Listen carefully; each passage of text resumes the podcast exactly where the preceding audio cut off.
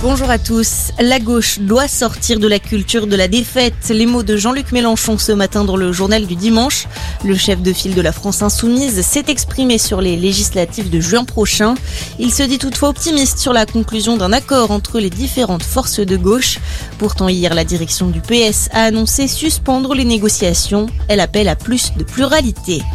Le passe vaccinal pour les soignants bientôt levé, c'est en tout cas une possibilité que n'exclut pas Emmanuel Macron. Le président était interpellé hier après-midi sur le sujet lors de sa visite dans les Hautes-Pyrénées. Le chef de l'État a par ailleurs insisté sur le calendrier de sa réforme de la retraite à 65 ans. Emmanuel Macron souhaite lancer les discussions en septembre prochain avant une adoption pour début 2023. Dans le reste de l'actualité, au moins une personne tuée hier à Kharkiv, la deuxième grande ville de l'Ukraine au nord-est. Des explosions ont été entendues la nuit dernière.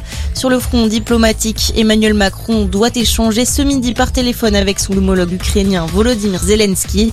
Hier, la Maison-Blanche a exprimé sa colère contre la probable venue de Vladimir Poutine au prochain sommet du G20 organisé en novembre prochain en Indonésie.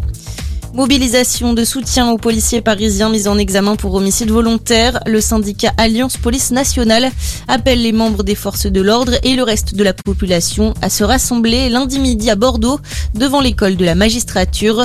On le rappelle, le mis en cause a tué deux personnes il y a une semaine sur le pont Neuf. On passe au sport. Le foot est la 35e journée de Ligue 1. Lens accueille Nantes cet après-midi à 17h. À 21h de son côté, Saint-Etienne se rend à Rennes. Enfin, en rugby, l'ouverture aujourd'hui de la 24e journée de top 14.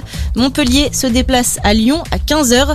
Un peu plus tard à 17h, Biarritz-Castres, pour Racing 92 ou encore Clermont Stade français. Et puis à 21h05, Toulouse reçoit La Rochelle. Voilà pour votre point sur l'actu. On vous accompagne toute la journée.